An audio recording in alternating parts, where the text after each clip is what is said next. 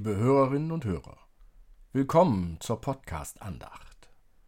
Neben unseren Kirchenmusikerinnen Kirsten Ahrtal, Olga Burmeister und Irina Matschenko hören Sie heute bei dem ersten Lied einen Mitschnitt vom Pfarrkonvent des Kirchenkreises Delmenhorst-Oldenburg-Land.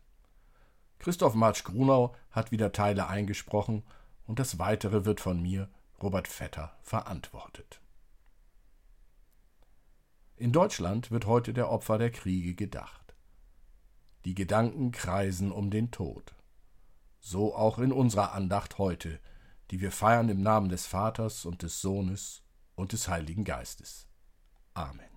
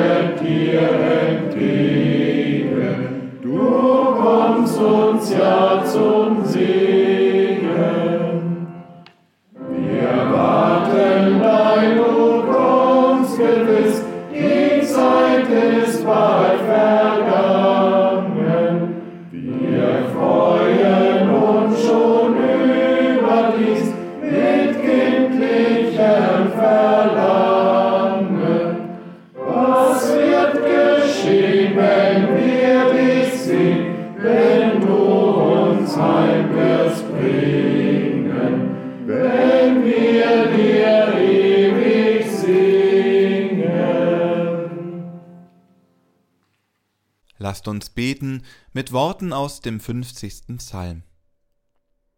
Vom Aufgang der Sonne bis zu ihrem Niedergang, aus Zion bricht an der schöne Glanz Gottes. Unser Gott kommt und schweiget nicht. Fressendes Feuer geht vor ihm her und um ihn her ein gewaltiges Wetter. Er ruft Himmel und Erde zu, dass er sein Volk richten wolle. Versammelt mir meine Heiligen, die den Bund mit mir schlossen beim Opfer. Und die Himmel werden seine Gerechtigkeit verkünden, denn Gott selbst ist Richter.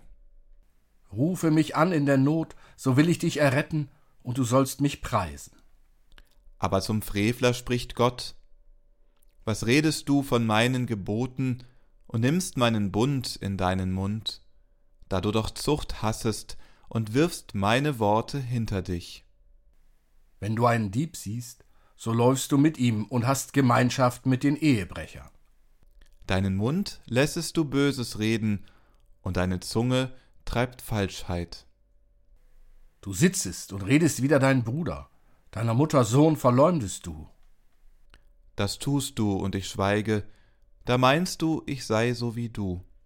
Aber ich will dich zurechtweisen und es dir vor Augen stellen.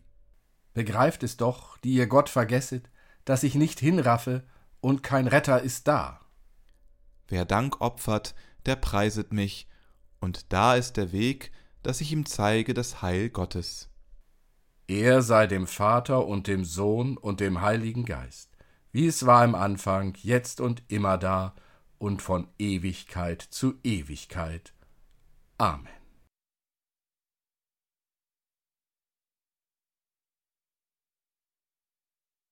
Lasst uns beten.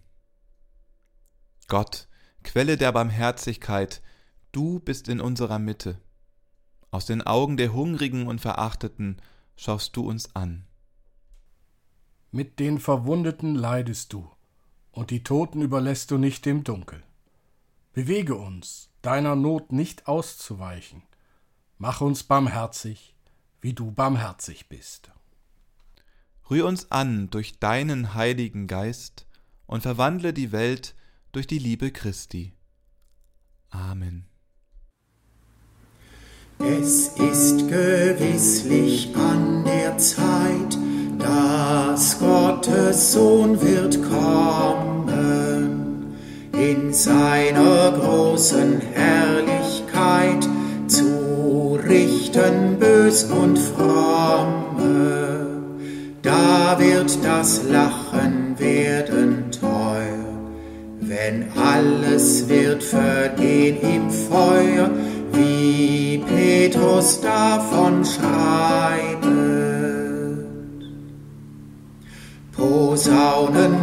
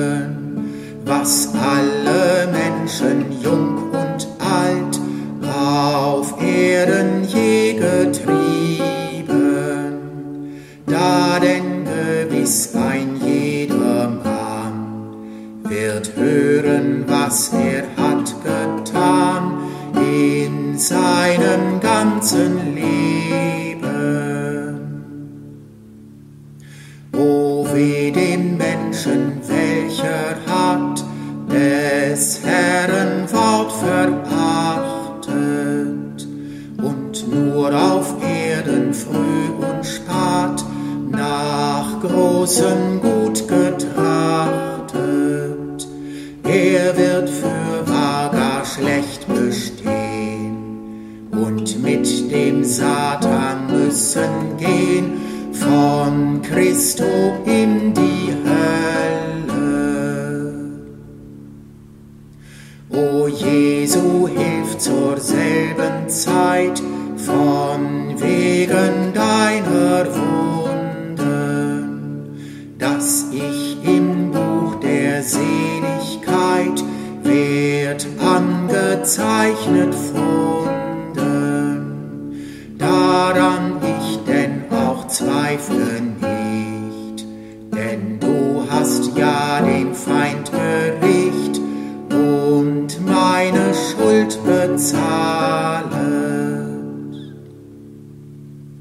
Der halben mein Fürsprecher sei, wenn du nun wirst erscheinen.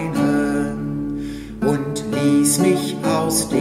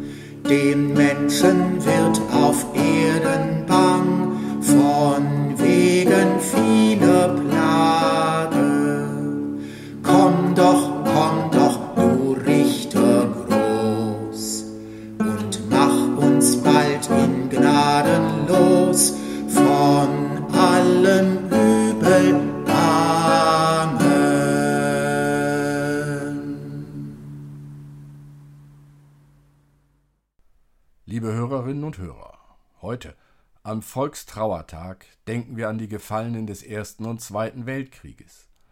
1922 fand die erste offizielle Feierstunde zu diesem Gedenktag statt.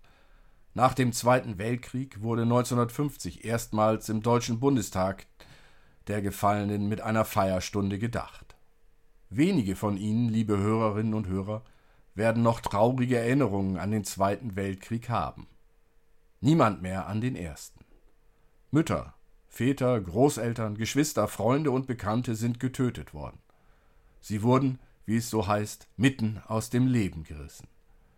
Mit der Erinnerung steigt auch die Trauer um die Gestorbenen wieder auf. Die Trauer trägt viele Fragen mit sich. Die schärfste und schwerste Frage ist Warum? Antworten gibt es viele, und doch sind sie alle wie keine. Wenn ich weiß, dass das Herz versagt, dass eine Kugel das Gehirn zerstört oder ein Auto den Körper überrollt hat, dann weiß ich, warum dieser Mensch tot ist. Ich weiß aber nicht, warum er sterben musste. Auf diese Frage nach dem Warum gibt es nur eine Antwort. Eine Antwort, die niemand gerne hört. Du bist Erde und zu Erde sollst du werden. Diese Worte des ersten Buches Mose beantworten das Warum. Der Mensch, jede und jeder, muss sterben. Dies anzunehmen fällt schwer. Wer denkt schon gerne an den eigenen Tod? Wahrscheinlich verdrängen sie diesen Gedanken genauso gern wie ich. Doch Sterben und Tod sind real. Sie gehören zu jedem Leben. Ist Leben im Angesichte dieser Erkenntnis überhaupt möglich? Hat es einen Sinn? Dieser Frage geht der Text des heutigen Sonntags, der im zweiten Korintherbrief steht, nach, wenn auch in einer Sprache, die nur schwer zu verstehen ist. Denn wir wissen, heißt es, wenn unser irdisches Haus, diese Hütte, abgebrochen wird, so haben wir einen Bau von Gott erbaut, ein Haus nicht mit Händen gemacht, das ewig ist im Himmel. Denn darum seufzen wir auch und sehnen uns danach, dass wir mit unserer Behausung, die vom Himmel ist, überkleidet werden, weil wir dann bekleidet und nicht nackt befunden werden. Denn solange wir in dieser Hütte sind, seufzen wir und sind beschwert, weil wir lieber nicht entkleidet, sondern überkleidet werden wollen, damit das verschlungen werde von dem Leben. Der uns aber dazu bereitet hat, das ist Gott, der uns als Unterpfand den Geist gegeben hat.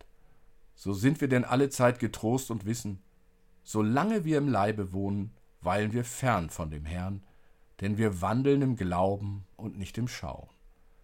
Wir sind aber getrost und haben vielmehr Lust, den Leib zu verlassen und daheim zu sein beim Herrn.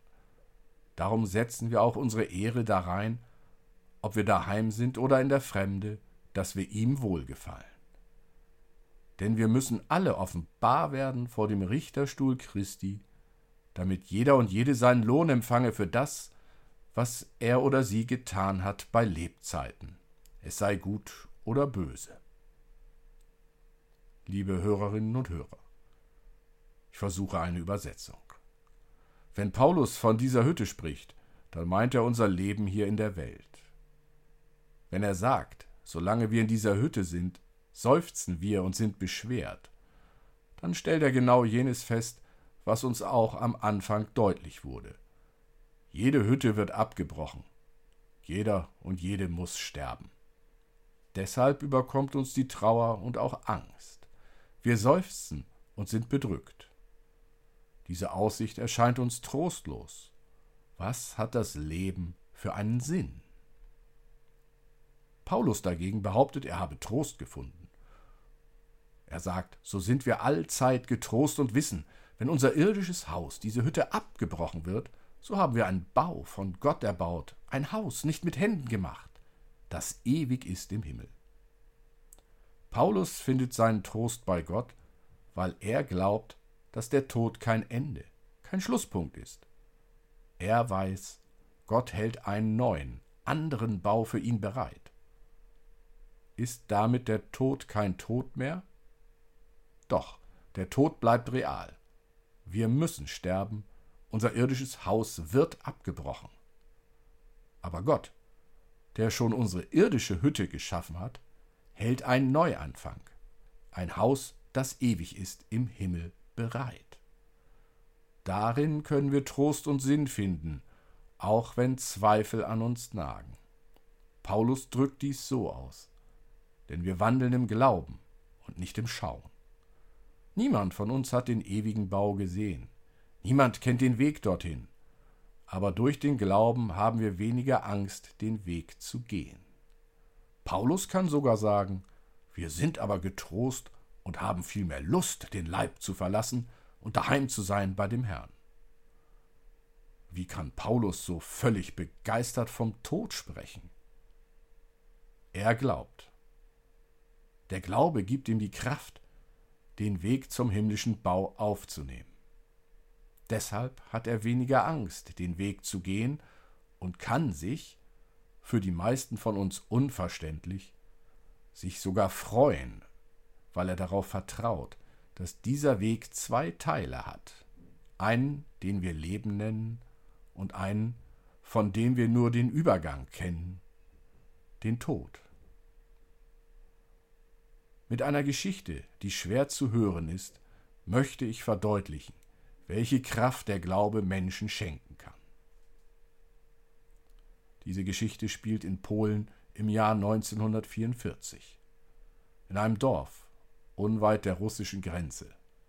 Eine jüdische Familie war in der Scheune eines älteren Bauernehepaares entdeckt worden. Der Bauer und die Bäuerin hatten verbotenerweise die jüdische Familie versteckt und diese so bisher vor dem Tod im Konzentrationslager fernhalten können. Vater, Mutter und die beiden Kinder wurden umgehend in einen Lastwagen gebracht, und dieser brachte sie fort.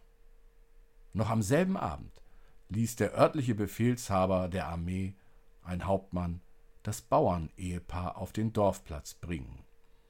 Die beiden schienen gefasst und murmelten unentwegt einige Sätze auf Polnisch. Eine halbe Stunde lang mussten sie mit den Händen über dem Kopf auf den kalten Pflasterstein knien, ehe der Hauptmann selbst sie mit zwei Genickschüssen aus seiner Pistole erschoss. Später am Abend feierten die Helden ihre Tat in der Dorfkneipe bei reichlich Bier und Musik.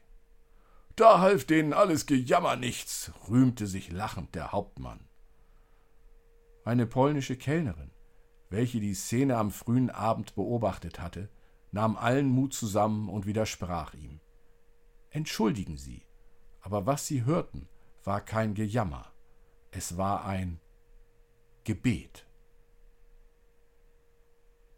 Die Ausgelassenheit im Raume wich einer leisen Spannung. So, ein Gebet. Und was hat es diesen genützt? Ob das Gebet erhört wird, wissen wir hier nicht. Die junge Frau wurde sichtlich selbstbewusster. Ob es erhört wurde, weiß ich nicht. Ich denke, Sie, Herr Hauptmann, werden der Einzige sein, der es erfahren wird. Die beiden Alten beteten nicht für sich selbst, sie beteten für jenen, der sie erschießen würde.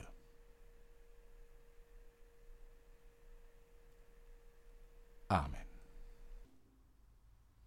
Música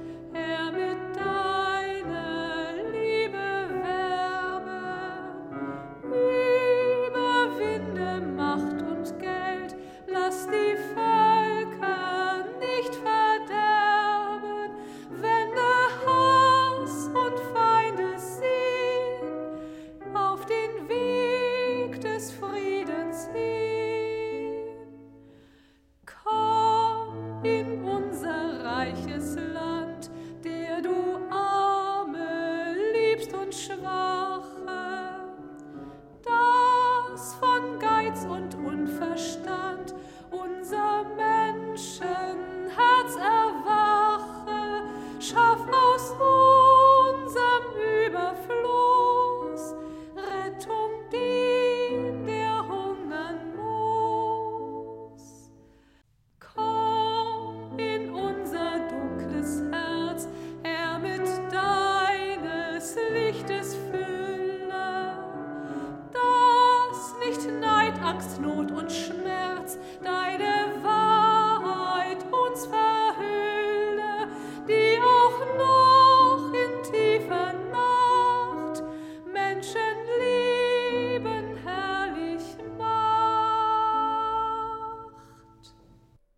Lasst uns Fürbitte halten. Christus, öffne uns die Hände, sättige durch uns die Hungernden, damit sie nicht umkommen. Für die Hungrigen bitten wir dich, erbarme dich. Christus, fülle uns die Becher, erfrische durch uns die Durstigen, damit ihre Sehnsucht gestillt wird. Für die Durstigen bitten wir dich. Erbarme dich. Christus, sprich uns zu Herzen, kleide durch uns die Nackten, damit sie Würde gewinnen. Für die Nackten bitten wir dich, erbarme dich. Christus, stärke uns Leib und Seele, pflege durch uns die Kranken, damit sie gesunden. Um der Kranken willen bitten wir dich, erbarme dich. Christus schärfe unser Gewissen, schaffe durch uns den Fremden Recht, damit sie ein Zuhause finden. Für die Fremden bitten wir dich, erbarme dich. Christus, bewahre uns vor Vergeßlichkeit, komm durch uns zu den Gefangenen, damit sie Zuwendung erfahren. Für die Gefangenen bitten wir dich, erbarme dich. Christus, gieß deine Liebe in unsere Herzen und tu durch uns dein Werk, damit die Welt dich sieht und preist. Und so lasst uns beten, wie es uns der Herr durch seinen Sohn Jesus Christus gelehrt hat. Vater unser im Himmel, geheiligt werde dein Name, dein Reich komme, dein Wille geschehe, wie im Himmel so auf Erden. Unser tägliches Brot gib uns heute und vergib uns unsere Schuld, wie auch wir vergeben unseren Schuldigern. Und führe uns nicht in Versuchung, sondern erlöse uns von dem Bösen. Denn dein ist das Reich und die Kraft und die Herrlichkeit in Ewigkeit. Amen. Geht in das Leben und folgt eurem Ruf. Gebt Raum allem Guten und meidet das Böse. Erwartet das ewige Jahr in allem. Der Herr segne deinen Mund, Gutes zu reden, deine Hände das Rechte zu tun, dein Herz der Wahrheit zu folgen. So segne dich der dreieinige Gott, der Vater durch den Sohn im Heiligen Geist. Amen.